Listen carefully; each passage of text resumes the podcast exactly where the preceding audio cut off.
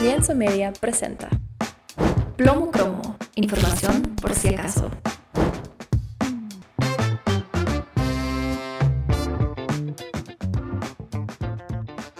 Hey, ¿qué tal amigos? Aquí estamos de vuelta para un episodio más que si no me fallan las cuentas, después del 1 y del 2 sigue el 3. Episodio número Bien. 3 de Plomo Cromo. Así es, señores, señoras, señora bonita que nos escucha ahí en casa, joven que nos escucha en clase y tal vez no debería estar haciéndolo, pero tal vez sí. No lo sabemos. o- o Hoy- de pinta. Uno nunca sabe. O de pinta en la cafetería. podcast nos ayuda a que se pueda escuchar en todo momento. Así que, dicho sea de paso, compártanos en qué momento usted, señora, señor, joven, escucha Plomo Cromo.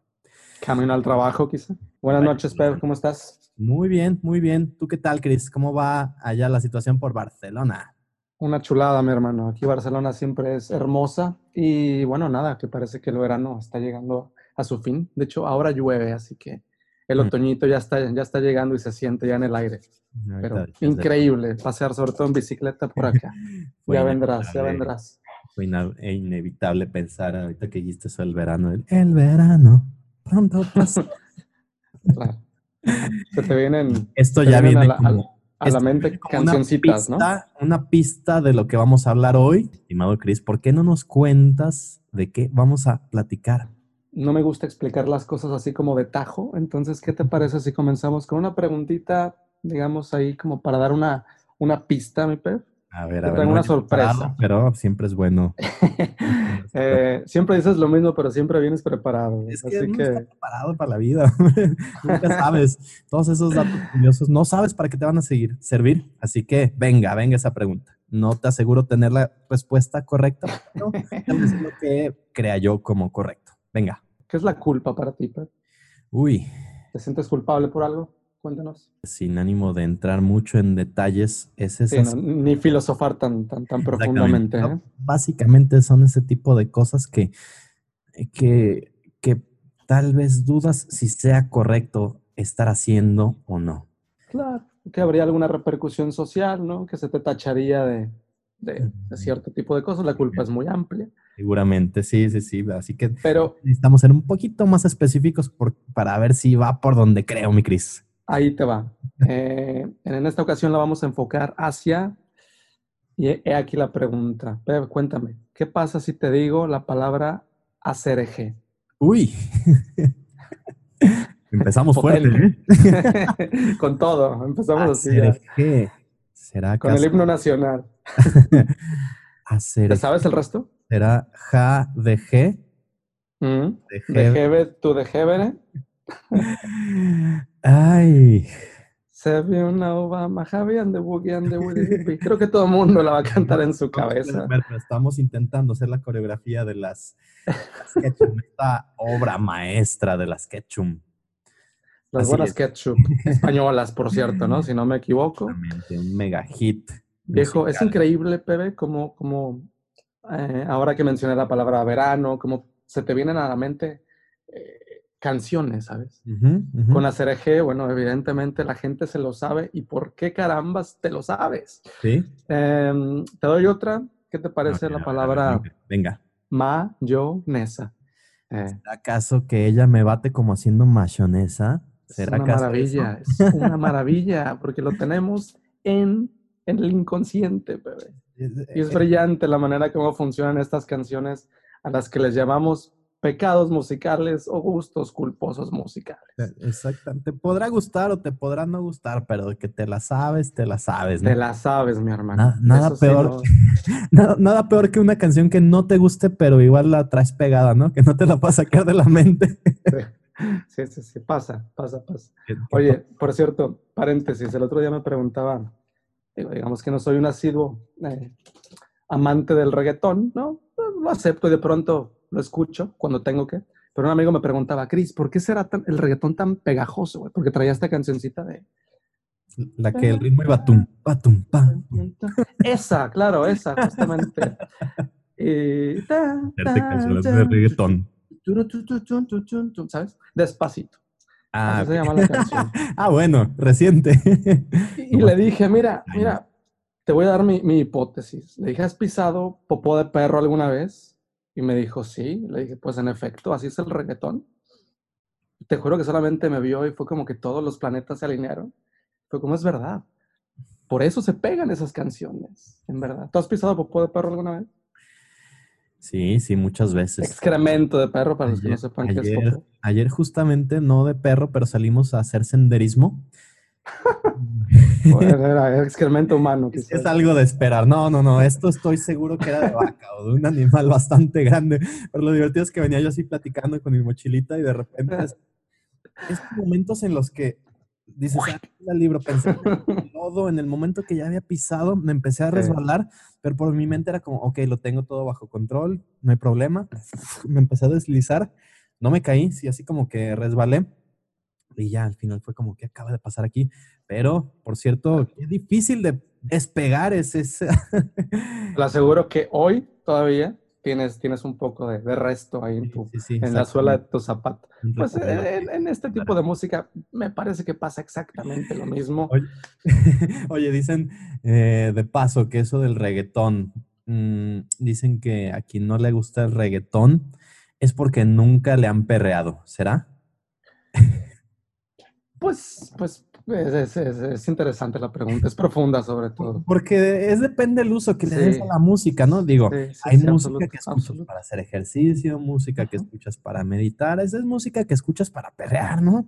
O sea, Hay música que escuchas para perrear, sí, sí, sí, sí. ¿Tú escuchas reggaetón para, para perrear? yo, es- yo escucho reggaetón muy seguido contra mi voluntad. Al lado de mi casa hay un, hay un bar muy escandaloso que, que ese es como sus gustos musicales primarios, es el reggaetón, así que yo lo escucho constantemente, aunque pues escucho el ritmito, no siempre sé cuál es, pero sí, sí escucho constantemente reggaetón. Es, es como bien dicen por ahí, cuando no puedes con el enemigo, pues, pues te le unes, ¿no? Digo, a medida de lo posible. Yo en verdad no. Sí, Por más que intento unirme, me mantengo a raya. Es como, Depende qué tipo de ya está. Ya está. Para trapear la casa de vez en cuando, venga. Dale, unas Pero buenas- sí, sobre todo cuando te perrean. Ahí yo pienso que a quién le dan pan que llore, mi estimadísimo bebé. Exactamente, exactamente. Ahí bailas porque bailas, ¿no? así es, así es. Entonces, sí, por ahí va. No, no puedo decir que- que... me encanta el reggaetón, pero hay momentos para consumirlo. Ahora, así como pecado musical, no. No, Mm. no. Afortunadamente, en mi iPod creo que no tengo ni una sola canción de reggaetón. Sa- sa- ¿Sabes cuál, cuál fue así como mi, creo que mi introducción al reggaetón, que, que era una canción que la A verdad ver. disfrutaba, A ver, cuéntalo. Que A decía, ver si coincidimos en esa. habla como de aceptar a las personas tal como son. Y decía qué, algo pro- así, qué como- profundo. El reggaetón habla de eso. Dis- des- sí, esa canción dice, no importa si te gusta Green Day. Es más, no importa si te gusta Coldplay. Mira que tengo buenos recuerdos con ¿Qué, esa qué canción. tal ese atrévete, tete? Atrévete, tete, salte del closet, destápate y no sé qué, el esmalte. Una maravilla. Deja de taparte. Oye, ahorita esto de tapalte, ayer que, que fuimos a hacer esta excursión, teníamos una serie de guías. Y, Ah, lo de la caca de animal era, era Ah, real, güey. Exactamente, exactamente. Entonces, fue real. No, no, no, no, Vale, no, lo- no estoy mintiendo por convivir. sí vale, vale, vale. Y, y hubo una parte en la que ya nos queríamos regresar y había un chavito que era uno de los guías. Pero este chavito hablaba así como puertorriqueño. Vale. Lo chistoso es que ya nos queríamos ir y, y- y- y pedimos una indicación y nos dice, ah, sí, mira, es, es por donde están esas locas. Y todos se quedan así como, ¿qué? Porque hay unas Esas señoras locas. allá adelante, como, ¿qué, qué dijo? ¿Qué dijiste? ¿Y cuánto cobran? ¿Y cuánto cobran? Vas para la liva dije, ah, es que no puede pronunciar la L. eh, Digo, pero fue el silencio incómodo porque dijo, allá por donde está ese- esas locas y todos volteando Las locas. señoras, los que llevados, ¿no?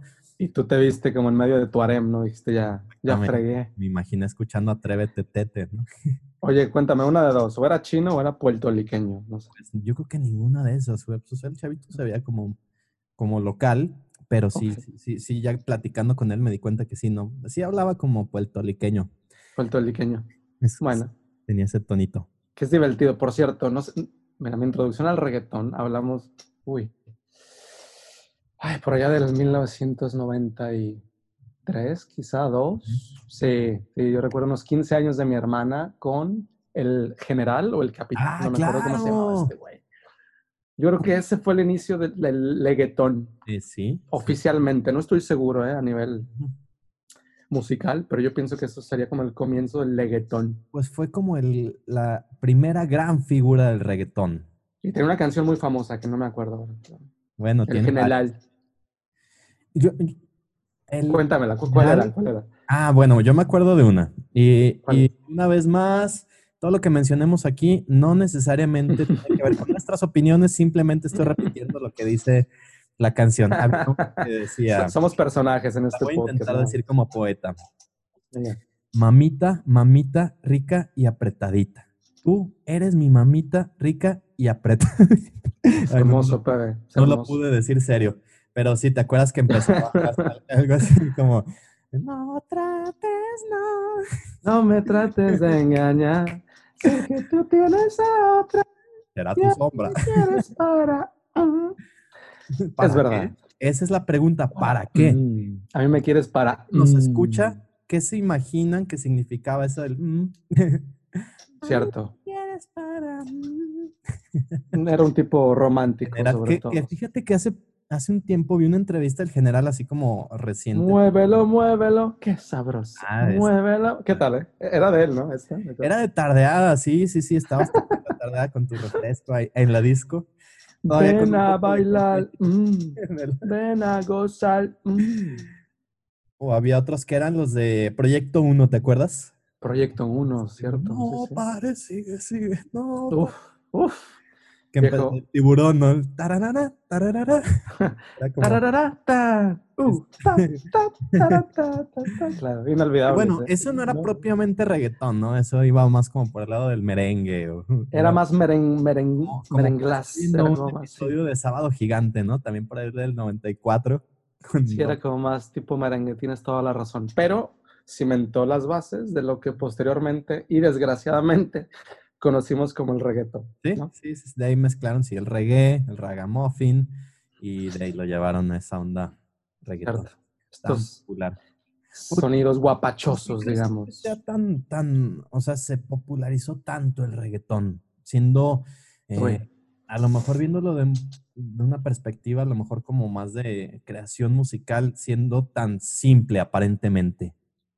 Yo creo, Pep, que somos la consecuencia eh, de lo que somos socialmente. Yo creo que el reggaetón viene a ser, a nivel social, lo que en su mayoría somos como sociedad, que tiene que ver mucho con la su- superficialidad, tiene que ver mucho con las cosas que no tienen que ver, no tienen que ver nada con el pensamiento, que son mucho más digeribles, ¿sabes?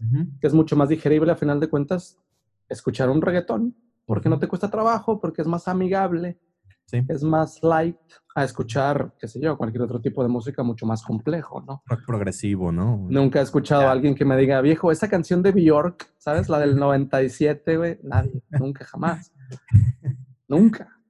Entonces, porque es música compleja, complicada, y yo creo que es mucho más fácil escuchar una que la otra. Exactamente. Y Fue es- muy breve, bien. Sí, sí, sí. Fue, fue breve, fue breve viniendo de Mr. Chris, que yo sé que Uf. tiene una tesis al respecto, pero sí. Sí. ¿Tú crees que, que, que exista como tal eso del gusto culposo? De hecho, yo creo que todos tenemos esa canción que si, que si dijeses abiertamente que te gusta o que la escuchas, la gente voltea y te diría, ¿qué qué?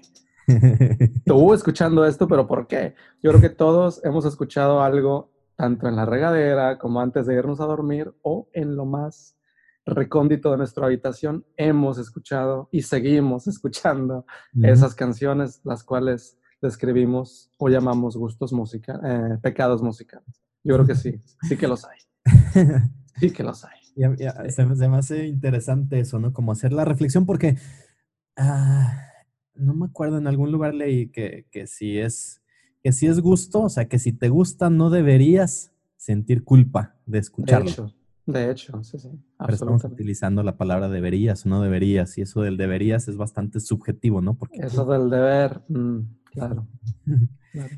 creo que sí, tú lo dijiste bien, ¿no? Es esa parte de, en realidad es como, ¿qué van a opinar los demás? Y si Sí, claro. mejor aquí en privado con Claro. mis audífonos. Claro. A lo mejor me ven todo rudo viajando en el metro y, y en el fondo en mis audífonos traigo mis éxitos de Mecano, ¿no?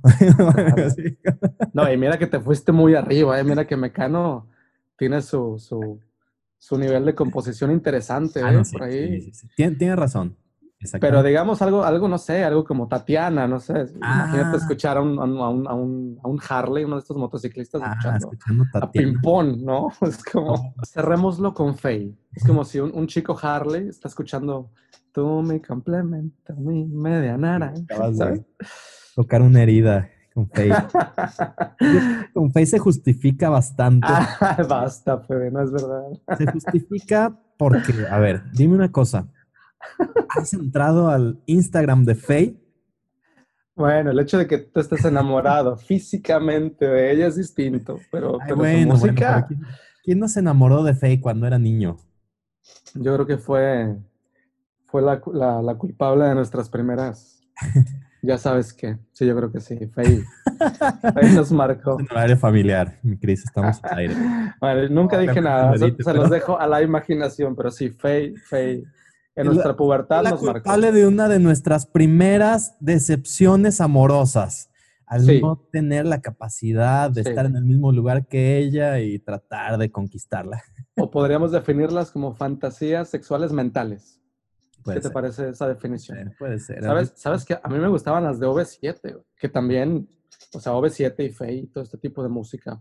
Hay, hay música que nos encanta, que la escuchamos, la bailamos y la intentamos cantar. Y digo la intentamos porque es música que no tenemos ni idea de lo que está diciendo. Ya sé para dónde vas.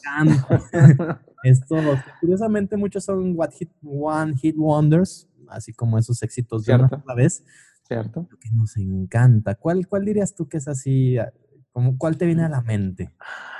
Eh, bueno, regularmente para, para, para que la gente lo, lo, lo entienda y en palabras llanas y concisas, este One Hit Wonder, bueno, sería como... Regularmente se dan los artistas extranjeros que llegan a nuestros países eh, de habla hispana y que no entendemos nada, ¿no? Y solamente cantamos el, el estribillo. ujú. Se, se me viene a la mente, Pev, no sé por qué, siempre esto me remite a la pubertad y a la adolescencia. Hay una canción de un turco, güey, que se llamaba Tarkun Tarkan, una cosa así. Tarkan, ¿cómo olvidar? llamaba la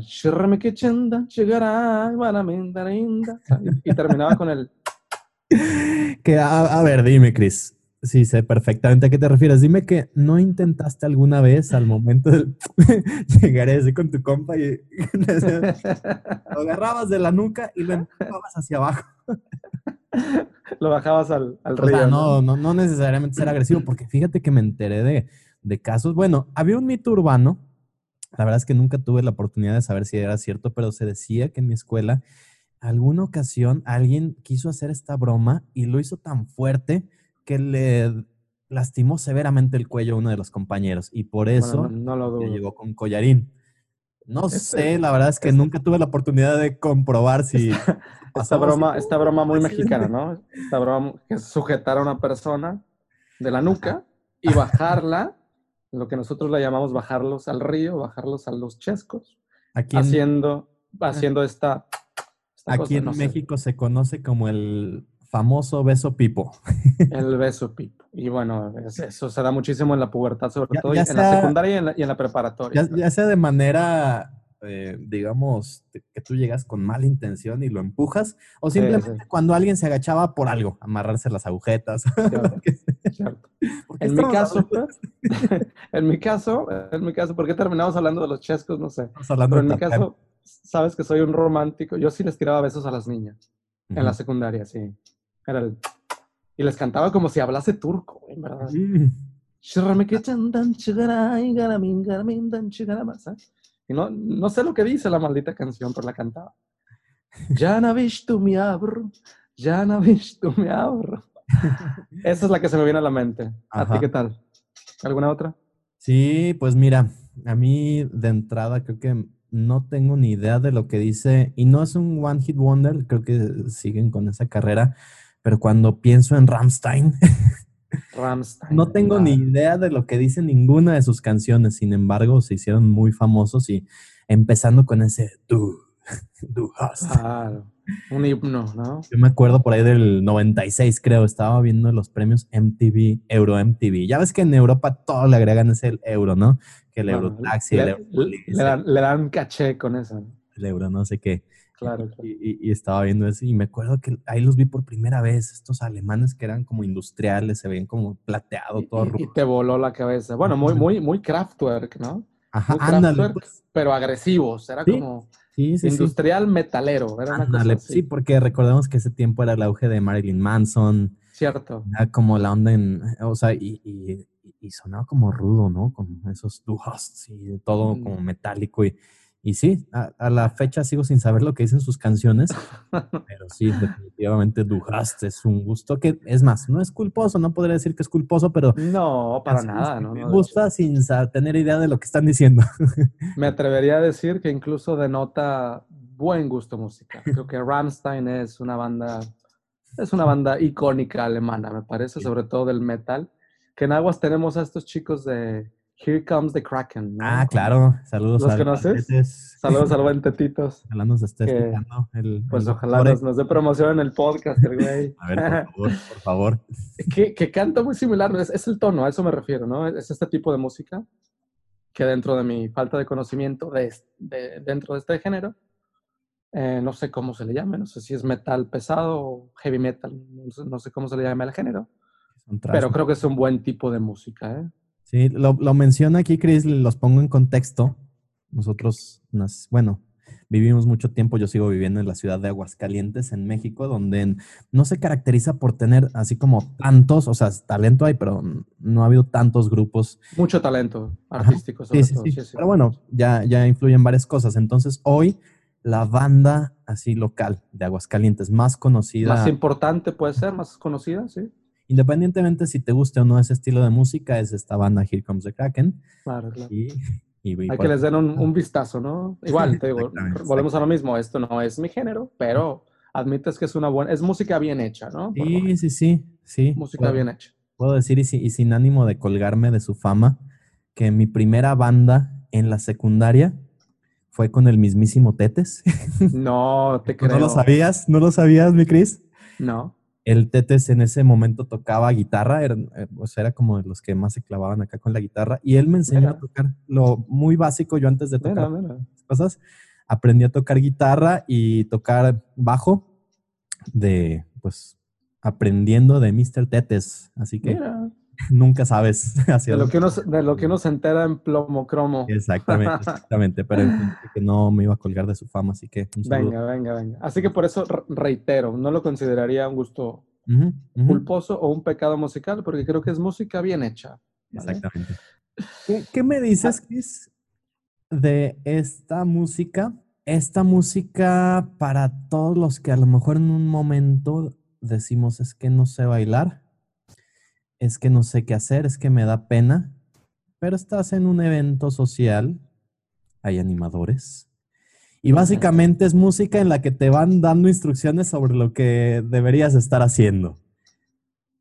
Ok. Esta, esta música en la que te van explicando los pasos, ¿no? ¿Qué, qué, qué- qué te dice? Y lo, y igual, lo voy a intentar decir sin cantar porque luego es un reto, pero Sí, es difícil, es ¿qué, difícil. qué te dice, por ejemplo, una mano en la cabeza, Basta. un movimiento sexy? Es increíble, es increíble, en verdad. Sí, Y aquí como se viene azul, azul, con este baile que es una bomba. bomba. Para bailar lento es una. bomba. Para bailar lento es una. Todos no Viejo. sabemos esas Está, canciones. está tatuada en mi cerebro esa maldita canción y no sé por qué. Debe ese ser por el ritmo, ¿no? La fiesta por se pone de ambiente. Como bien dicen, entre más corriente, más ambiente. Es, es verdad. A relajar, ya llevas un par de cubitas, ya agarraste confianza. Ese momento cuando el padrino se quita la corbata y se la pone en la, en la, en la, en la cabeza, ¿no? Ándale la quinceañera, ya ven todos los tacones. Se- eh, claro, se quitan los, los tacones, entran a la pista de baile, el alcohol comienza a, a, a darle efecto al cuerpo, ¿no? Y ahí es cuando... Ya empiezan a repartir así los sombreros, las Los máscaras. globos, güey, los globos, las máscaras. Claro. Eso como que es un lubricante social, ¿no? Ahí ya se toda pena y todo. ¿Sabes que lo más maravilloso, Pe? Aplica en todos lados, ¿eh? Sí. Creo que todas las sociedades somos, eh, somos víctimas de esta parte de la fiesta. Ya cuando se abre la pista con una de estas, ya sea la que acabas de decir, ¿cómo se llama? Un movimiento. Ah, pues, ¿Cuál- ¿Cómo se llama esta canción? Ni menos que la bomba. Ya La sabes. bomba. Ya sea la bomba o ya sea, ¿qué te parece la Macarena acá en España? Ah, bueno, sí. Aunque la ¿No? Macarena no te daba instrucciones. ¿Cómo no? Pero, pero, pero bailabas con el Ah, cuerpo. claro, claro, sí, sí, sí. O Claro, sea, sí, me sí. refiero es que la letra no te va diciendo qué hacer. No, pero, Pero, sí que te va diciendo que le des alegría a tu cuerpo y con eso. darle a tu cuerpo alegría Macarena, ya está. Y, y- te va hablando eso- del tal Victorino y te va hablando de, ¿sabes qué? Que tiene nada que ver, Lo más maravilloso de este tipo de canciones, Fer, es que en verdad rompen, rompen frontera porque puedes ser chino o puedes no hablar español correctamente, pero la sabes bailar Exactamente. y se te quedan. Así que Sí.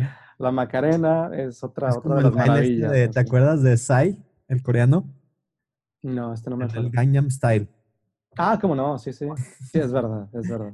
Y la gente lo baila así. Ajá, exactamente. Quién sabe qué de- diría la letra de la canción, pero cómo la bailábamos, ¿no? Habrá que preguntarle a un amigo Coreano. del, del, del sur de Corea, pero, Ding pero Wong sí, sí. Park o algo así se podría llamar. Esta es otra, otra que se me venga a la mente de este tipo. Bueno, en México tenemos famosísimo caballo dorado, ¿no? Ah, bueno, también. El no ¿Pero haber bailado. Eh, no rompas más, mi pobre corazón. Ah, sí, sí, sí. Que empiezas Y- con agitando tu puño con orgullo. Con Mm, semejante orgullo que estás los contras, ¿no? Cuando cuasi borracho en la boda. y ya cuando escuchabas el bajo, Ya. te parabas, ya te ves cansado, pero eso Claro. te levanta, ¿no? No, esta, esta sí me la sé, voy a bailar. Esta- yo creo que esta canción tiene la grandísima facultad de levantar a la persona más deprimida y cansada de la boda. O sea, aunque fueses un, un- un- un extrovertido social, tú ibas, perdón, un introvertido social, tú ibas y te metías a la bola porque querías bailarla, ¿no? El caballo dorado. Me tocó, me tocó que en Brasil se las, se las pusimos a, a los amigos con los que vivíamos, que son de todo el mundo, y se las enseñamos. Una amiga mexicana y yo se las enseñamos y les fascinaba. Como, bailen esa de- del caballo dorado, del caballo dorado. Y la bailamos. Y la bailamos, sí. Y venía otra, ¿no? Más rápida, me parece. Ah, sí, el payaso de rodeo. Esa, el payaso. dorado. Que, que, que ojo, ojo. Esta que mencionaste primero de, de no rompas más, Mi pobre algunos corazón. lo saben y algunos lo van a dudar, pero no es original de Caballo Dorado. Mm, cierto. ¡Boom! ¿Te acuerdas, ¿Te acuerdas quién la cantaba? Es otro One Hit Wonder. Eh, no, pero escuché algo parecido por ahí de los sesentas. Mira, Hace un tiempo. es, es, es noventera. Ah, ok. Es del mismísimo, ay, mismísimo, ¿no? Como Como si todo el mundo lo conociera, güey. Su nombre es Billy Ray Cyrus.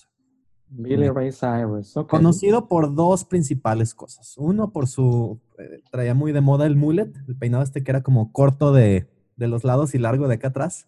Ah, claro. Que aquí en México utilizarían los temerarios. o claro, claro. Es un buen estilo. Es un corte que creo que una vez, al menos una vez en mi vida, lo voy a tener. Todavía no. pero Pues yo no sé si el caballo nos vaya a dar para eso. ¿eh? Pero- el, el que usaba el Víctor, ¿no? ¿Te acuerdas Como el Víctor, claro.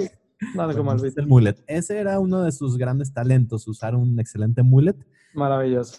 El segundo fue que fue su One Hit Wonder, es esta canción de Unbreak My Heart, My Achy Breaky Heart, bueno, eso.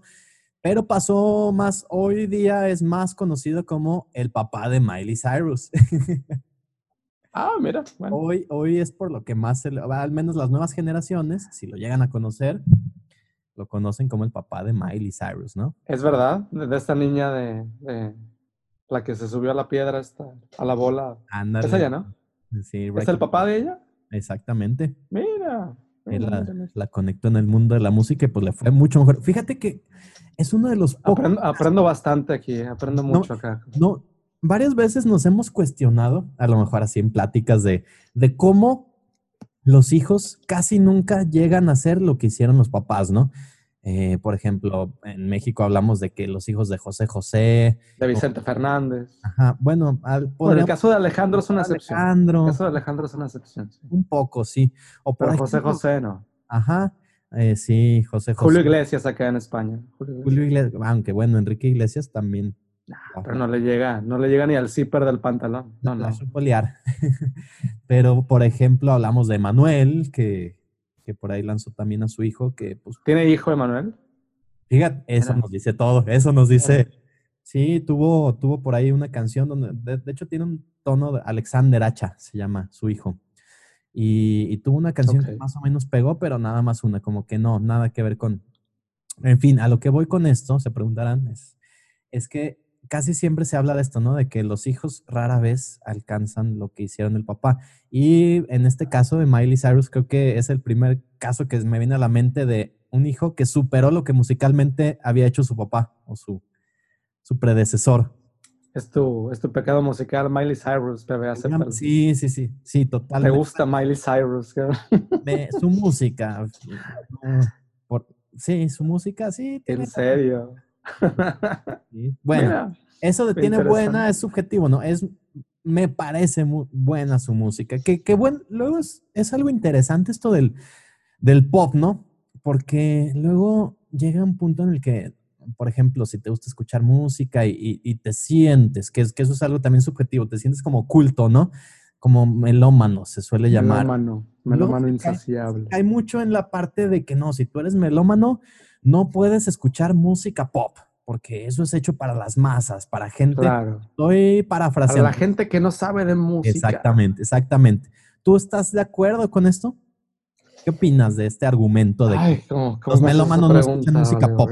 Mira, yo, yo, me, yo me considero abiertamente y creo que la música, la, música, perdón, creo que la gente que me conoce lo, lo, sabe perfectamente.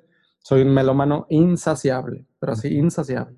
Entre más viajo, más quiero conocer de, de música.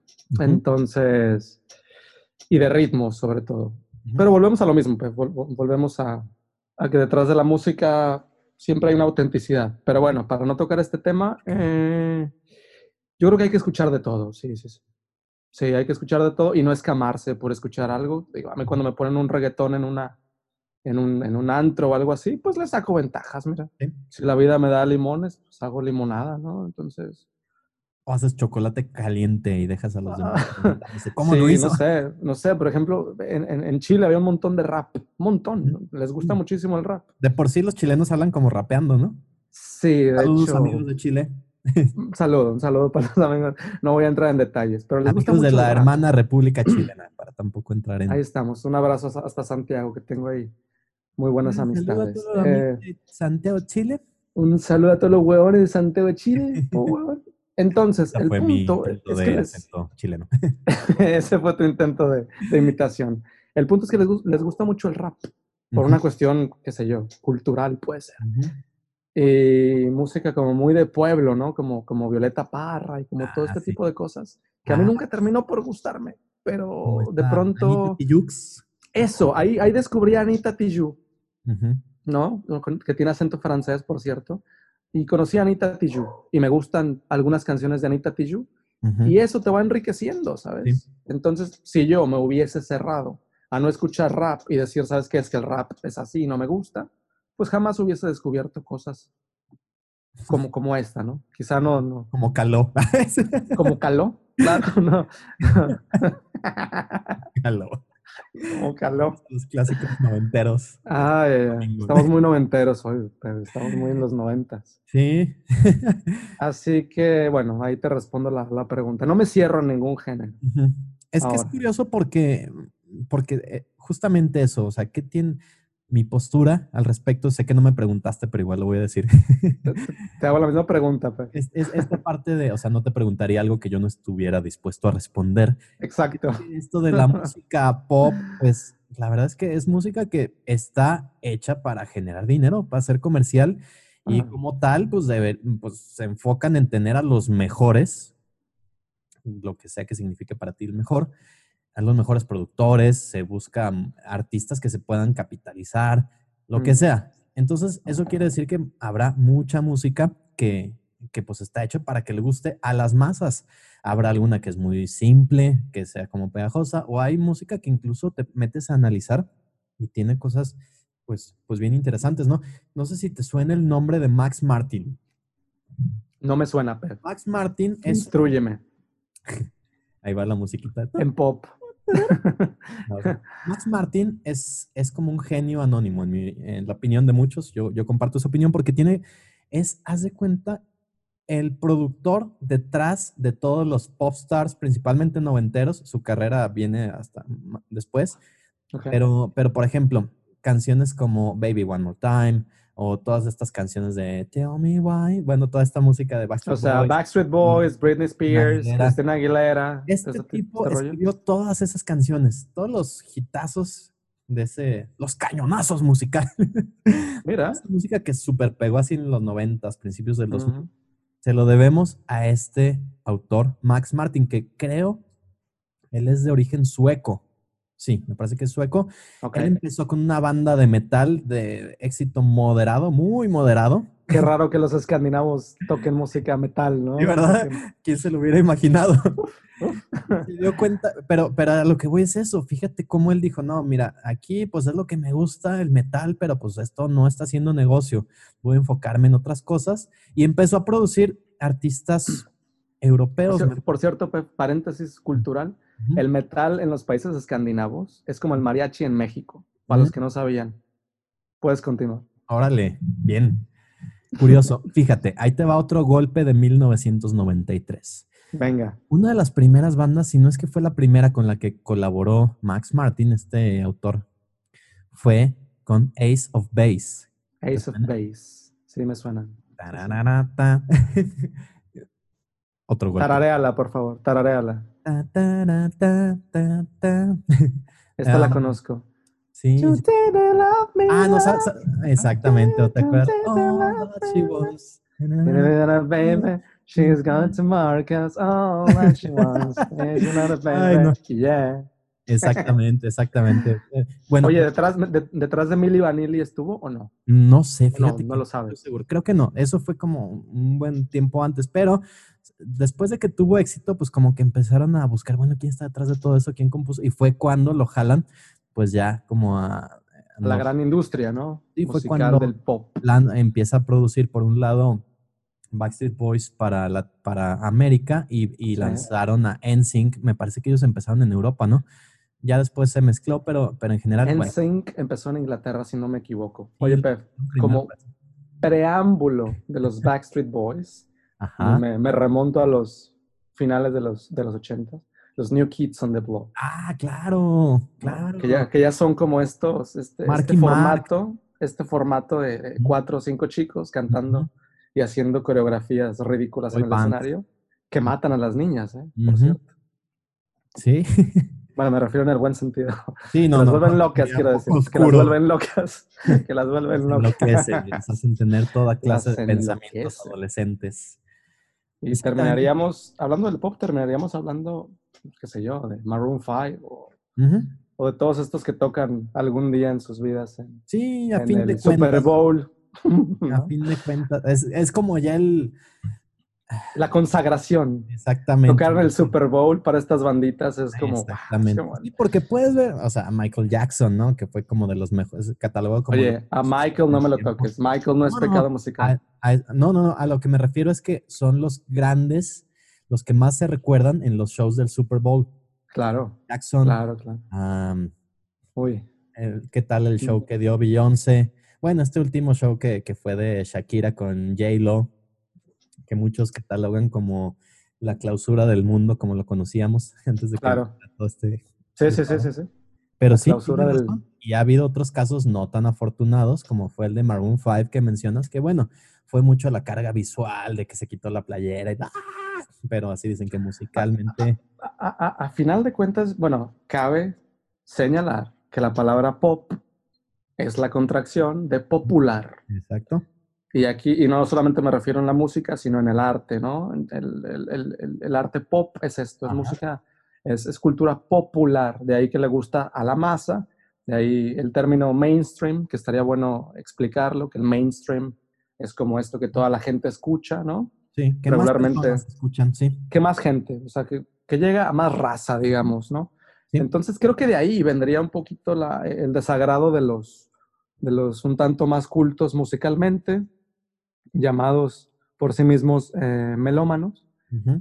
en donde no, no, no encaja mucho el gusto, el, el- el género en, en los gustos más complejos, ¿no? Digamos que es un, es un gusto mucho más simple. Sí. Ahora, ahora, ahí viene lo bueno. Hoy, por cierto, an- an- antes de irnos al, al- al- al- siguiente segmento, ¿te acuerdas de, de la francesa esta de, Uh, de Alice? ¿La del pescadito? No, no, no. Era una- un, un pescadito Alice. Yo nada más me acuerdo de las caderas de Alice. Voy a- pues ya por ahí andabas. pero Lo que pasa es que el, el video con el que se hizo muy famosa fue donde salía, no, me- no sé dónde, en concierto dónde era ese, que salía con un traje de como de marinerito. Ah, es verdad. Bueno, Y aparte de marinerita, traía un pececito. Mira, pues sí que Entonces, sí te dejó marcado. hubo muchas personas que asociaban esta canción y como estaba en francés y muchos no sabíamos cómo se llamaba, la asociaban como la del pescadito. Mira, mira, interesante. Oye, tocó en Aguascalientes, por cierto, ¿sabías? puedo decir que estuve en su concierto. Estuve en primera fila viéndole los chones así Alice, en verdad. Fíjate que ahora que lo mencionas, sí, sí estuve ahí, no, no es broma, sí estuve ahí. Eso me trae una anécdota. Yo en ese tiempo trabajaba en, eh, trabajaba en una agencia de publicidad Vale. y, y esa vez nos, nos pidieron hacer una activación de un periódico de sociales. Entonces, eh, parte de la activación se trataba de dar la bienvenida hacia personas, repartir la revista y varias cosas, y después te podías quedar si querías. Entonces, pues sí, yo sí quise, me quedé. Claro. Claro. Oh, decepción. Oye, pero no hablemos musicalmente, Alice. No, exacto. Muy pero es guapa, que- mi es hermano. que a eso voy, a eso voy. Incluso, bueno, por ejemplo, a mí me pasa que a veces hasta me fijo como en los músicos, trae buena producción, buenos músicos, ella canta Claro, claro, regularmente bien, o bien, a la hora que dice, no, es un genio, no sé, bueno, no fue, no se hizo famosa por, por eso, independientemente si tenga talento o no en la música, bueno, ese es otro tema, otro debate y otro día lo tendremos. Punto es todo el ¿Es público, Alice realmente talentosa? así se va a llamar mi próxima tesis, ¿no? La- es, es Alice la Dual, Dua Lipa original. bueno, el punto a lo que iba con esto es que todo el público, hombres, mujeres, fanáticos y no fanáticos, esperábamos ver justamente a Alice como en ese personaje del traje de marinerito, el pescadito y todo esto. Y salió con un look, haz de cuenta, como de maestra de primaria. Falda larga, eh, blusa larga, un suétercito, así como que...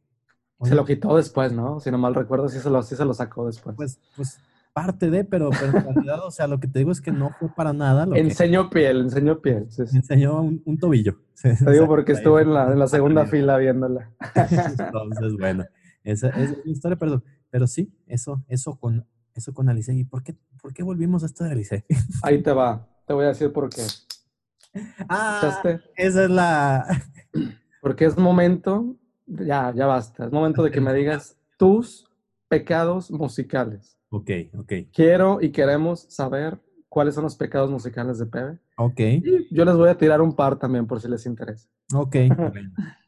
Vámonos uno, uno y uno, como ¿Te parece? Vale, hagamos la misma dinámica. Comi- comienzas tú, venga. Ok, gracias, gracias. Mira, yo creo que mis, no, o sea, pecados por lo que estamos hablando, ¿no? En realidad, en fin, yo creo que lo primero a lo que te referías y lo que nos ayuda a entender son de esa, eh, esa música que luego las personas te dicen, ¿tú escuchas eso? Eso. Yo me Eso. iría, no sé si, si llegaste a, se, se hizo muy famosa una playlist en Spotify titulada Señora dejada lavando trastes. Se hizo súper, bueno, aquí en México se hizo súper viral y básicamente incluía música de Amanda Miguel, de Yuri, de Marisela, De Lupita D'Alessio. Lupita, toda, toda esa música a mí me divierte mucho escucharla porque incluso el sentimiento, me gusta pensar por lo que estaba pasando esa persona cuando sintió eso, cuando decidió escribirlo. Uy, y obviamente no dejaría por nada fuera a mi querida Danielita Romo. Daniela Romo por su cabello. que le llegaba a los tobillos. Hasta la mismísima columna vertebral. Exacto. Ahí en el recto, ahí terminaba el cabello de Daniela Rom. Recto como su cabello, ¿no? como su cabello, ¿cierto? Carrera, siempre recta. siempre recta. Eh, yo creo que sería así mi primera, así como gusto. Sí, lo eso, eso, si la, si la gente no me dice lo contrario, yo creo que yo sí lo consideraría como pecado musical. Mira que escuchar a Marisela, hermano. hombre, muy guapa en su momento. muy guapa, sí, sí. Nadie, nadie le quita lo guapo. Pero bueno, bueno, cosa que esté guapa y otra que haga música. Interesante. Entonces, este, este género, ¿tienes algún nombre para este género musical? Es que por eso. dolido femenino. Por eso te puse el de señora dejada, ¿no? Pero aparte lo ampliaron como, bueno, sí, como señora dolida, señora adulto contemporáneo eh, en dolor. En etapa de divorcio. en etapa, sí. De Qué hermoso adjetivo le acabamos de dar a esa, a esa época dorada de Latinoamérica. Adulto contemporáneo cerrando ciclos. Cerrando ciclos, cierto. Cierto. Bueno, eh, pues. Más, Cris. ¿Seguro? No quiero que se burlen demasiado de mí, en verdad, porque mira que sobre todo siempre me la paso diciendo, no, pero es que la música y la música clásica y el jazz y, y el rock es así, Bjork y Radiohead y bla, bla, bla. Qué pues e, en verdad, pues, pues, pues, pues, no, no siempre, porque también... Sorpréndenos. También, también flaqueo, creo que sí los voy a sorprender, mi hermano. Mira, primero lo menciono y después explico brevemente. Em, los terrícolas, bebé. ¡Guau! Los terrícolas. Y ahí me voy a permitir adentrar, adentrarnos a un, a un género que me parece que marcó época, que sería, no, de hecho no sé ni cómo se llama, bueno, no tengo idea, pero yo le llamaría grupero romántico. Ok esta balada grupero romántica. Así lo, así lo titulé, no sé, quizá me equivoqué, posiblemente. Pero los terrícolas. Los terrícolas, sí. Esta canción de Te juro que te amo, te juro que te amo. Y que era como poesía, ¿sabes? Mm. Eran como, tienen que escucharla, tienen que escucharlos porque, créemelo, es buena música, mi hermano. Los terrícolas, los Yonix, los pasteles verdes, los bookies, los temerarios, eh, los temerarios son como mejor conocidos como los virus de Fresnillo, ¿no? Los virus de Fresnillo, de Zacatecas, Zacatecas, es verdad. que, ¿sabes que los temerarios y los bookies, que bueno, la gente que no los conozca, entiendo perfectamente por qué no los van a conocer. Bueno, pero los Bookies y los Temerarios, viejos, son dos bandononones, ¿eh? Son dos instituciones. Bueno, pero el vocalista de los Bookies seguramente lo conocen. En y ahí está. Detrás, el genio detrás de los Bookies, bueno, es, Marco Antonio Solís, ¿cierto? Su, nombre. Tal cual. El Bookie. Grandísimo compositor mexicano y un excelente músico, me parece, de, los mejorcitos que hemos tenido en los últimos 40 años en nuestro país. E incluso en Latinoamérica, porque se le conoce en todo Latinoamérica, al Buki. Entonces, él tenía su banda de los Bookies que tienen unos himnos maravillosos. Oye. Entonces, cuéntame. ¿Recuerdas? ¿Has visto el video de la canción esta de Yo te necesito? No la de Luis Miguel, sino. Eh, no, no, no, no, no he llegado a tanto. No, para ver los clips. Por favor, por favor, al terminar este, este programa, váyanse directo a YouTube y busquen los bookies, yo te necesito. Vas a ver lo que se Normalmente dicen que, o sea, que hay Ay, qué risa. Vales, ¿no? Que la guitarra, que si la batería, a lo mejor el bajo, algunos lo escuchan, otros no, algunos encuentran bajistas prodigiosos. Pero ¿qué me dicen de sentir pasión por tocar el pandero?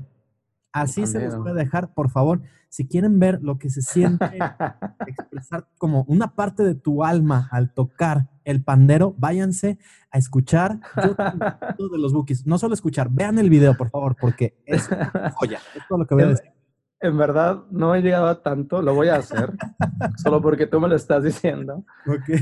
Y cerrando con los terrícolas, yo también les tengo una recomendación. Viejo, hay un, hay un álbum de los terrícolas que sí, sí que soy soy fan, soy fan de este álbum que son los éxitos de, los terrícolas o algo así. No les va a costar mucho trabajo, está en Spotify. y, bueno, en YouTube lo, lo, lo, podrían escuchar.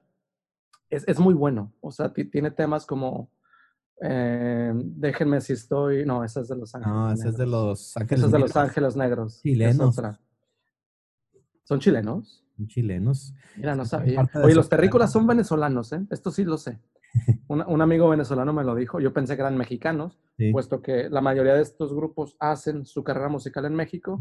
Pues todo el tiempo pensamos que todo el mundo es mexicano, ¿no? Incluso con Dorito, güey. Yo pensé que era mexicano. Eh, pero los éxitos de los terrícolas, en verdad, también así como Luis les Miguel es mexicano. Luis Miguel sí, ¿no? O, o es Fayuca.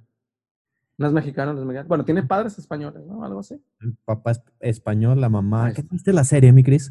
No, no, no soy Bueno, fan de Netflix. Ahí te explican que Luis Miguel, su papá español, Luisito Rey, la mamá, la famosísima Marcela, italiana, Ok. se hace toda una novela de qué pasó, que dónde. Pero él nació en México, ¿no? Él sí nace en México. Él no nació en México, nació, Madres, no me digas eso, bebé.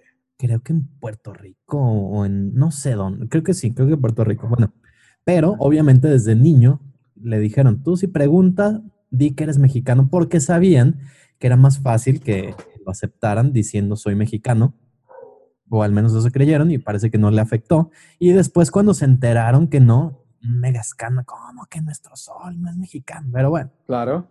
Es como si me dices que Vicente Fernández no, no es, no es mexicano, ¿no? Me da un patatús. Déjame, déjame, te rompo. Nada, no es cierto. ¿Sabes, ¿Sabes quién me enteré hace apenas dos días? Que no, es- y tiene que ver con cultura, esto mexicana, música y todo esto. Un ídolo.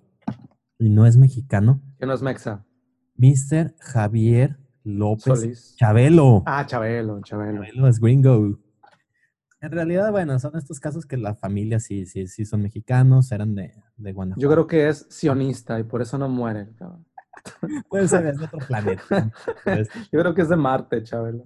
yo- Oye, viejo, eh, solo para cerrar esto, ah, citaré a la queridísima doña Chabela Vargas diciendo que Ah, ok. uno, ¿sabes? Dice que uno, uno nace donde se le da su chingada Sí, gana. Es que, Uno nace donde se le da su, donde se le pega su chingada gana. Así lo que- dijo. es que decía, si no me equivoco, Chabela Var- yo durante mucho tiempo también creí que era mexicana, porque No.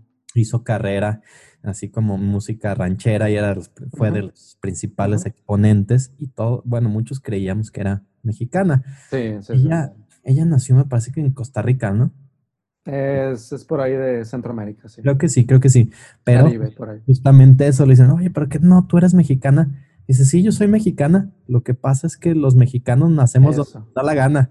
Eso, donde se nos da la chingada gana. Así que a Luis Miguel le dio su chingada gana de ser mexicano. Punto. Exactamente. Punto. Exactamente. Eh, Pep, te toca. Venga, un, un par. Ok. Uno tú, otro yo. Mira, ahorita que- musicales. que hablaste de estos personajes, de, de este tipo de bandas. Los terrícolas. Los No. Acosta, ¿eh? que no se nos olviden los Acosta. Ay, Oh, a eso iba, a eso, justamente me la, me, me la ¿Sí? tumbaste. Esa banda te iba Viejo. a decir, los mismísimos, si vamos a hacer, si se trata de hacer comparaciones, verdad. serían como los Led Zeppelin de San Luis Potosí. Eso, sí. los sí, sí. Acosta. Concuerdo absolutamente contigo. Acosta. Uy, Los Acosta, viejo. uy. ¿Qué me dices de como una telenovela? Aparte lo que me gustaba un buen de, de los Acosta es sus intros. Ten, ten, ten, ten, Porque, porque ten, luego, ten, luego les daba por hacer como intros como narrados, como si fuera... Eso, Pero se escuchaba una voz súper grave la última vez. bebé. Eso, eso. Recomiendo, en verdad, casta, carta, carta de Néstor. De los, de los terrícolas. Sí. Oh, carta de Néstor. ¿Qué me dirá? Y eran como canciones narradas, justamente. Sí. Amiga mía, perdóname. Y entraban ahí con todo el romanticismo poético que tenían. Son brillantes, en verdad. Sí. Es música bien hecha, debo decir. Música bien hecha. Y sí, es pecado musical, no me importa nada. Yo los escucho, de hecho, muy seguido. A tal grado que a veces, en verdad, cuando, cuando estoy en el, en, el, en, el, en el humor adecuado, a veces te juro que me sacan, me da nostalgia escuchar esta música. En verdad, es muy fuerte. He llorado con los acostas y con, y con los terricos. Así, te lo Uy, digo. no. Es que eso, así las narraciones, así con voz como grave, Es- como de radionovela. Y Eso. luego empieza a cantar una voz un tanto diferente, Mr. Richie Acosta. como actor. No, como- Deja una rosa en su balcón. Sí, sí, sí, es como para ir en la. En la También te pecera, En el güey. público, dos de Ya la me, siento, ya me siento menos mal, ya me siento menos culpable, pero gracias. He liberado como, como Compartimos 25 esa años de, culpa. de culpa, güey. Ya Sí. basta. Bueno. Seguro que al principio los escuchaba y decía, ¿en verdad estará bien escuchar esto? ¿Sabes? ¿Sabes yo qué banda empecé a escuchar así? Es que esa como que me quedé a medias, como que no me cuenta, porque tú me diste el pase a gol, esa la, me la, me la tumbaste. el pase filtrado, el pase Ajá, filtrado. pero por ejemplo, una banda que empecé escuchando como, como gusto culposo y después me di cuenta que, de ver- que, que es algo que me da orgullo, es la mismísima Su Majestad, mi banda el mexicano. ¿Cómo no? ¿Cómo no? Orgullo nacional, no solo para ti, sino para millones de mexicanos, en verdad. Sí, no es la primera vez que lo escucho, güey. Sí, yo creo que es pecado musical de mucho mexa, mucho, Sí, mucho mexa. Sí, sí, Mi banda, el mexicano. En mi caso, en mi caso no, creo que no, no, no. No, No he llegado a tanto todavía, güey. Es que, es que a nivel cultural, o sea, toda esta parte creo que surgió, si no me equivoco, como en el tiempo en el que iba desarrollando como el Tex-Mex, como cuando estaba en su Selena. Selena, sí, obviamente, ¿quién más que la diosa Selena, no? Que para nada se con- no llega a ser gusto culposo, es simplemente un- No, para nada, para nada. em, es una Biri. Biri Bam Bam, Biri Biri Bam Bam. Sí, sí. Selena, Selena. Eh, pero sí, mi banda, el mexicano, lo, lo, Pero lo he mi banda el mexicano es que, o sea, es que a nivel, o sea, íconos, desde cómo se vestían, ¿te acuerdas? No sé si llegaste a ver esos, esos trajes como de cuero, que eran como de heavy metal, pero mexicanizados, ¿no? Así como Eso, que sí, Eran sí, sí, sí, blancos sí, de cuero, o no sé de qué material, pero así como brilloso, como sintético, y con la bandera, o con estas chamarras tamaulipecas, ¿te acuerdas? Esas que tienen tiritas como de cuero. Con las tiras en la chaqueta. Ajá, y luego tocando así, o sea, porque hacían la mezcla como tecno, ¿no? Con estos teclados que cuelgas así. tú. ¿Te acuerdas de alguna canción de mi banda, el mexicano? Ah, pues claro, claro. Mira, ah, Échala. La que me viene así a la... Pues obviamente no, no puedes hablar de mi banda, el mexicano, sin hablar de... Me siento muy contento, me siento muy feliz. Basta, bebé. Ah, y me siento muy divertido. Me siento muy contento. Claro, claramente. Ay, Y luego también se aventaban sus covers, ¿no? Esa como la... sinceramente no me... Ahí, ahí sí que nunca, nunca, nunca me adentré. ¿no? Ah, no, Y es que hacían canciones de cualquier cosa. Le escribían una canción que simplemente era la bota. Volviendo al tema de las instrucciones, te iba dando instrucciones de qué hacer con tu bota. Quítate la bota, vuélvetela a poner. Entonces, no, hombre. Pero Mi son, son buenos tiempos, Ah, no, ¿no? Son buenos que, tiempos. que también hubo escándalos, ¿no? Era la. Se separó. Era esta banda liderada por, por Casimiro, que era el, así el ¿Quién era vocalista él? principal. Y también Ah, era el vocalista, tecladista, ¿no? el tecladista era el que cantaba así como más agudo. Esta, el clásico ramito de violetas, que bueno, Mm, esa, esa creo que la conozco, Ramito. de esa- Violeta. sí, porque es una canción originalmente italiana. Y después la cantó un, un cantante eh, llamado, apodado Manzanita. Y, y ya los, los- mi banda el mexicano la, la, La adoptó. la llevó a alturas insospechadas. pero es que lo mejor cuando empieza, cuando escuchabas el, el sintetizador, imagínate en silencio, ¿no? El Madison Square Garden. Y escuchas el sinte. Tan, tan, tan, taran, tan. Ya sabías que venía ramito de violetas.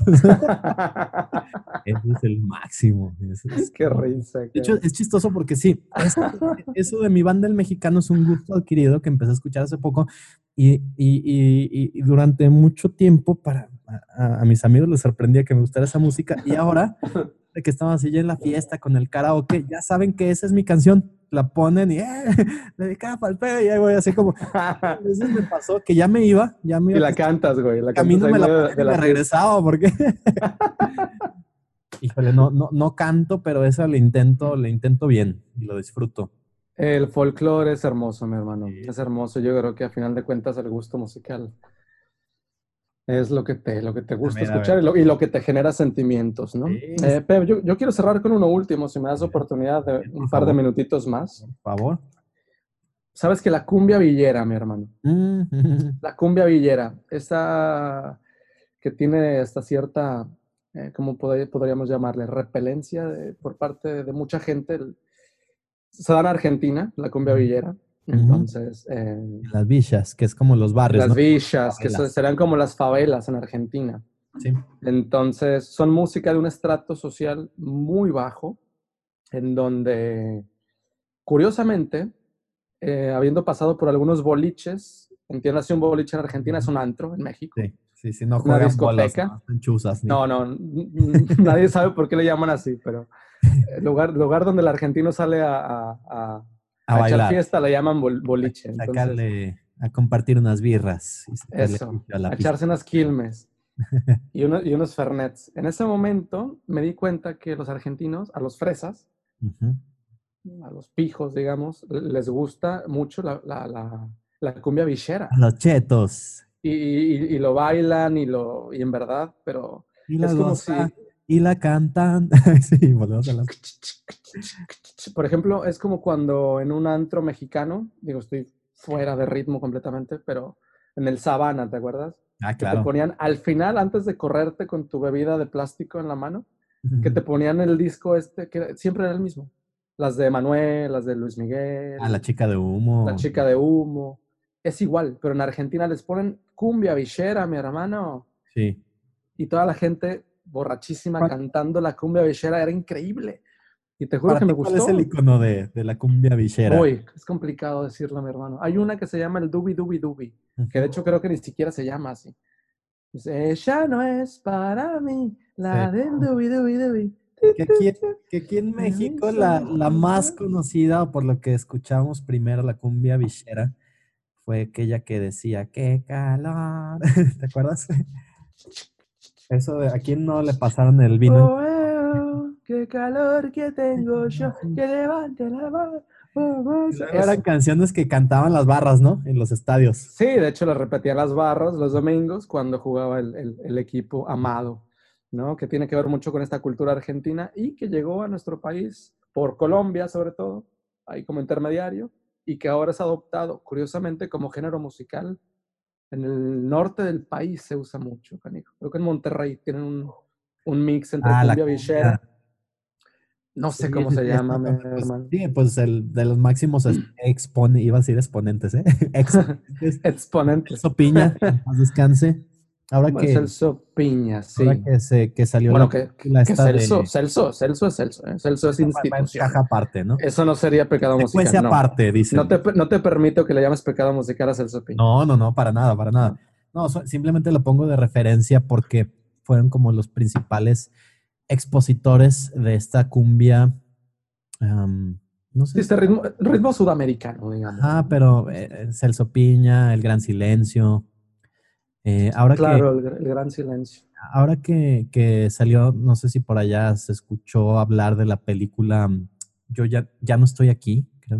Ya no estoy aquí, sí. No, no la ubico. pero- Es, es, es una película que se grabó en Monterrey, así como en las villas, como en la Mm. parte conflictiva de Monterrey. Mm. Narra sobre un chavo que, que se va por, por problemas entre bandas, tiene que huir a Estados Unidos y pues te, te narra ahí como toda su, tu vida, su vida, las cosas por las que tiene que pasar. Y, y su, su principal gusto era bailar cumbia, que le llaman la cumbia rebajada. La cumbia rebajada es esto que le bajas así las revoluciones, que se escucha así como más lentito, Sí.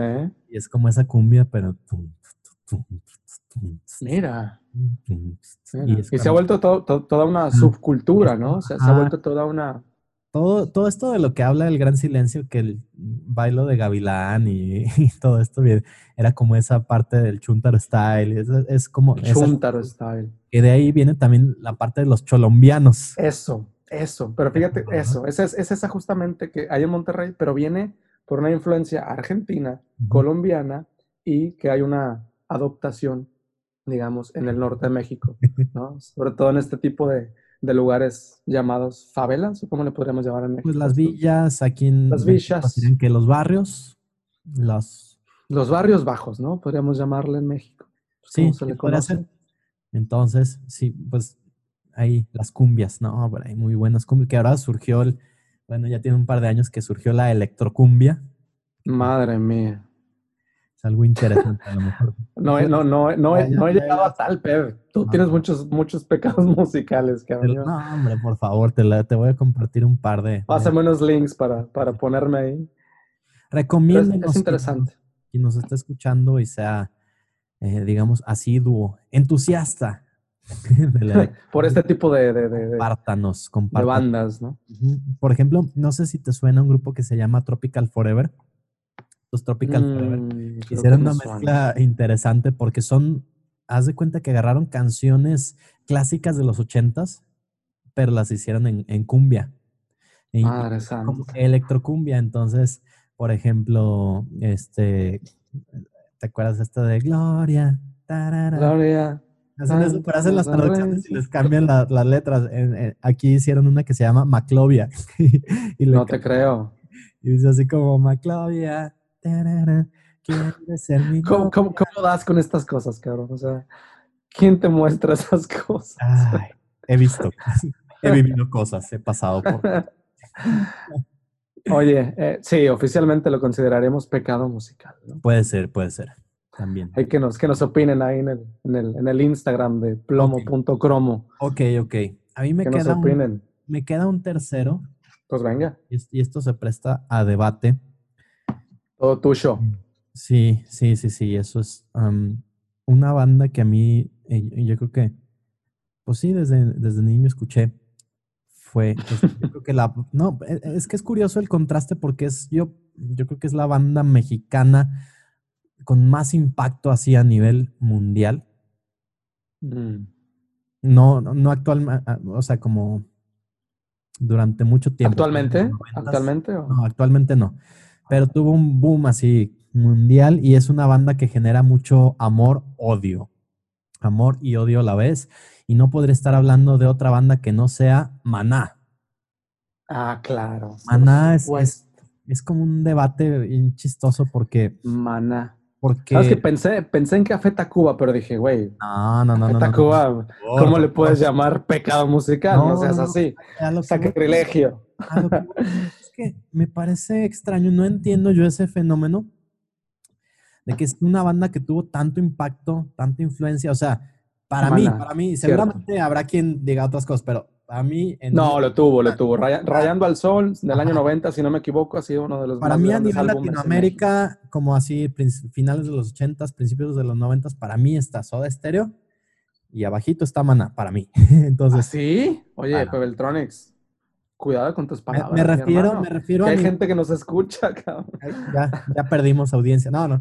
Lo que me refiero es a nivel O ganamos, de, o de ganamos. influencia. O sea, me refiero, eh, Soda Stereo es como eh, El referente, ¿no? El referente. latino, así Top. como ah, no entero. Y de ahí viene Maná, pues, en cuanto a influencia, en cuanto a que se escuchó en, así a nivel Sí. mundial. Sí. eh, que de ahí, de- y, y yo creo que de ahí parte, como que los dos vinieron de la parte, como que evolucionaron de, lo platicabas en el otro episodio, la influencia que tienen como de Spinetta o de, bueno, estas bandas de rock and roll nacional argentino, pero también estas bandas de rock inglés, como puede ser The Police, y a la par venía como esta Cierto. onda del reggae, y entonces, pues Maná hizo como una mezcla de todo esto. Y se me hace interesante porque sobre todo en su natal Guadalajara, Jalisco, que- tenemos un hidrocálido en Maná, orgullosamente. Sergio Ballín, vamos para allá, sí. el guitarro. Exactamente, es, es como está Here Comes the Kraken y tenemos a, a- el guitarrista. y a Sergio Ballín, y al, al guitarrista de Maná. También es como, es como lo que decimos, no, sí, yo, yo, yo tengo un amigo que es primo de Sergio Ballino o cosas así, ¿no? Porque en Aguas Cierto. no se conocen. ¿no? Todo el mundo conoce a alguien En re- tan- en- ajá, referente a Sergio sí. Ballín, ¿cierto? Pero se me, hace, se me hace interesante que, por ejemplo, surgió en Guadalajara y creo que es el lugar donde más odian a Maná. Es como, ay, ¿qué te pasa? ¿Por qué escuchas Maná? Eso es de gente que no sabe. Cierto. A mí me causa como curiosidad en qué momento empezó a, digamos, es la banda mexicana, ya independientemente que si mejor o peor, la banda mexicana que tuvo mucha proyección durante mucho tiempo en el mundo, principalmente en Latinoamérica, pero en el mundo, digo, en España, pues se escucha muchísimo, ¿no? También nos escuchó. Un montón. No tienes una idea, en verdad, ¿eh? ¿Cómo De hecho, a lo- veces conocen más a Maná aquí en España que, que- que Sí, yo, Exactamente, es que es eso. crecí con ellos. ¿Por qué a nivel México llegó al punto como que bajó muy rápido? O sea, entiendo que recientemente como que se estancó, como que ya, o sea, yo no sabía, pero siguió sacando discos todavía hace poco tiempo, pero pues ya no tuvieron No, no, no. nada de gloria. Creo que desde labios compartidos no volví a escuchar nada más de Maná. Ándale, se me hace que sí. Revolución de Amor, ¿no? Creo que era ese álbum, como por No ahí del acuerdo. 5, creo, un poquito antes. Eh, sí, el caso es que, o sea, yo no, no entiendo ese fenómeno. A mí personalmente puedo decir que hay, hay sí, Rayando el Sol o todas estas eh, ejemplos. Es un gran álbum, Rayando el Sol. ¿eh? Para mí fue influencia y, y, para mucha gente es como, pero ¿cómo que los escuchas? Entonces, eso sí se considera para muchos. Sí, podría ser, sobre todo considerando una etapa postmoderna de Maná. Quizás sí, sí sería considerado como pecado musical. Porque, mira, tenemos este, esta, eh, esta manera de, decirlo coloquialmente en México, se quemaron. Mm. Yo creo que Maná llega al punto en que el, el escucha, la persona que compra sus, que consume su música, siempre es lo mismo, ¿sabes? Sí. Y ahí llega un momento en el que las bandas se, se queman y ya no hay más. Entonces de ahí las bandas al no encontrar más creatividad o no encontrar un, digamos, un resquicio más auténtico, optan por lo mainstream. Y optan, optan como por lo que la disquera les indica, ¿no? Y creo que a Maná le pasó esto en, en, determinado momento de su carrera musical, en donde ya no hacían música de Maná, ya hacían música de una, de, ya sabes, de una, un sello musical, que ya era para un tipo de masa muy, muy, muy, muy comercial. Yo creo mm. que en ese momento, al menos en lo personal, te lo digo, Maná me dejó de gustar en el momento que dije, ¿sabes qué? Esto suena exactamente igual y suena exactamente desechable, suena desechable, consumible, plástico. A mí no me gusta más Maná, me quedo con los álbumes de, no sé, no, no, no sé cuántos tengan, ¿eh? no, no, no son mi, mi cup of tea, como se dice en inglés, no son mi hit, pero me quedo con los primeros álbumes, no sé, me acuerdo con Rayando el Sol, me acuerdo de ¿Dónde cómo los, los cómo, dónde jugarán los niños, que son, yo tenía el cassette de dónde jugarán los niños, se lo robaba a mis hermanos y lo escuchaba en el Walkman. Ajá. Entonces, eh, ahí lo tienes, ¿verdad? maravilloso. Ahí tengo el amarillo. ¿Te acuerdas que me lo llevaba a la universidad, güey? pues ahí lo tengo todavía. Eh, bueno, en México estará por ahí en las cajas de, de recuerdos. Y, y, hasta ahí. Ya después escuchaba Maná y salvo dos, tres canciones que me seguían gustando, como eh, Mariposa Traicionera, si no me equivoco, eh, no sé, un par que se me van, me seguían gustando, pero ya escucharlo por gusto, no. Entonces yo creo que ahí hubo como una, una división entre el maná de antaño y el maná consumible.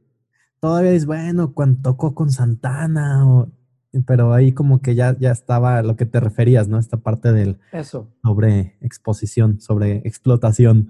Ahora te lo cuento. En España, mi hermano, son la, la hostia que dicen aquí. O sea, Rey Fan, como tienes una idea, güey. Es que Maná, te juro, cuando yo les digo que quizá Maná, más allá del chavo, más que el chavo del 8, porque al chavo no lo conocen de este lado del charco, pero cuando menciono Maná es como, ah, hombre, hostia, tío, y que te gusta Maná, hombre, muy bueno. Y eso me da apertura de, de, de, encajar en la sociedad. Maná ha sido mi... No es que sea tu favorito, pero conoces y pues... Pero me da, me da, digamos, acceso a ciertas cosas. Maná. Pepe, pues me parece que terminamos con esto, ¿no? Está un tema muy amplio, un tema redondo del cual no podríamos parar de hablar jamás, esto de los pecados musicales. Sí, sí, empezamos hablando. Dime. A mí lo que más me interesa, Per, es escuchar, escuchar de, de la gente cuáles son sus pecados musicales y cuáles consideran sus pecados musicales. Sí. Y ahí sería interesante, ¿no? Algún, alguna bandita, algún ritmo, etcétera. Eso, cuando se dé el feedback, creo que ahí va a ser lo, lo verdaderamente interesante. Sí. Eh, una última cosa por agregar, Pepe, hablando ahora ya no del pecado musical o del gusto, del gusto musical culposo, sino cerrando este episodio sobre la culpa en general. Eh, me gustaría cerrar con un par de frasecitas. A ver. Que las voy a leer como tal y dicen que... ¿Te refieres a frases de culpa como el que primero lo huele debajo lo tiene? Algo así. Todos en algún momento tuvimos esa, esa amiga a la que llamaban la culpa. Pero explícalo, güey, porque si no, no, se va a entender. Insisto, y por favor no saquen esto de contexto. No es mi opinión, solamente lo voy a No es, no es Pepe Domínguez, no es, Pe- es un personaje meramente, ¿vale? Cristian Cerna ni de Pepe Domínguez. Se dice aquí en México y probablemente en Latinoamérica se utilizaba esto de, de- de los apodos y había aquella señorita que se le apodaba la culpa simplemente porque decían que nadie se la quería echar. Punto. Ahí termina mi, mi referencia. Tu intervención. intervención. Gracias, gracias. Vale, entonces ahora cerramos con dos frases maravillosas. Eh, la primera dice así, dice, los caballeros se culpan a sí mismos, mientras que los hombres, o en este caso seres humanos ordinarios, culpan a los demás. Mm, Menciono seres humanos para no, no Sí, eh, para sí. hacer referencia al género, si no las feministas se metieran encima y ya sabes cómo es esto actualmente. Ya el hecho de que hables de las feministas tiene para que se te echen encima. Ah, Bueno, bueno, para que la que gente yo lo no- diga, para- no me diga nada. Esto lo vamos a Los, editar. ca- los caballeros se culpan a sí mismos, mientras que los seres humanos ordinarios culpan a los demás. Esto lo dijo Confucio, este pensador chino. ¿ok? Confusión, un, chino japonés de lo más antiguo. De hecho, no sé, no sé si lo dijo, pero dicen que dijo esto, así que yo solamente lo dejo aquí. Y el último, mi favorito, dice, aceptar la culpa es lo divino, de mi papi queridísimo, amadísimo Friedrich Nietzsche. Así que creo que es muy fuerte la frase porque a final de cuentas nos explica de que pues ya está, ¿no? No- hay culpa realmente. A final de cuentas, cada quien escucha lo que quiere, hablando particularmente de la música. Consume Este lo que episodio. prefiere. Consume lo que quiere, lo que le gusta y lo que te hace sentir bien, vaya. Sí. Si te despierta, si te despierta alguna sensación, alguna cosa agradable para ti, pues la escuchas y la consumes, ya está, ¿no? Que es el así que fin último del coincido- arte, ¿verdad? El fin último del arte. Así que coincido exactamente con, con, con el buen Nietzsche. Aceptar la culpa es lo divino. Ea, híjole, qué, qué profundo, mi Cris. Esa me la llevo de tarea. Voy a reflexionar en eso el resto del día. Bueno, pues ahí estamos. Bueno, amigos, pues con esto estamos terminando nuestra sesión de hoy de Plomo Cromo, episodio número 3 en el que Yeah. hablamos sobre la culpa. Así que compártanos entre Pecados musicales. pecados musicales, así que por favor, eso suena como banda, ¿no? Así, pecado. Entren por favor a nuestro Instagram, Plomo Cromo, que ya tenemos Instagram, tenemos como Plomo.crom. Plomo. Gracias por la observación, porque el otro parece que ya estaba ocupado. Plomo. Te odiamos. No, no sé por qué carajos, pero ya estaba ocupado. Alguien más ya se le había ocurrido. Entren por favor a nuestra, nuestra página y compártanos por mensaje eh, cuáles son sus gustos musicales culposos o si realmente opinan que debería existir esto del gusto culposo. Por favor, queremos conocer su opinión y compártanos también algún tema del que te gustaría escuchar, algún, tu opinión sobre los primeros episodios que hemos grabado, en fin, todo lo que nos quieran decir, de verdad, ahorita nuestro volumen de usuarios todavía nos da para leer todos los comentarios para contestarlos. oye Pepe, hagamos una Iván. cosa. El, el próximo episodio, abrámoslo con un gusto culposo musical. ¿Ok? Una de la banda El Mexicano, de mi banda El Ah, va, va, va, va, va a ser como un callback de, del episodio anterior. Me late, O de los Acosta. me Venga. late, me late. Hagamos. Hermano, un gusto nuevamente haber estado contigo, Pepe. Y bueno, pues a la gente que nos escucha, un gran abrazo, como siempre. Y aquí estamos. Amigos, muchas gracias. Esto fue Plomo Cromo y aquí vemos a Chris acabándose la chela. Significa que el episodio de hoy se terminó. Gracias por estar aquí, por escucharnos y hasta la próxima. Adiós. Adeu.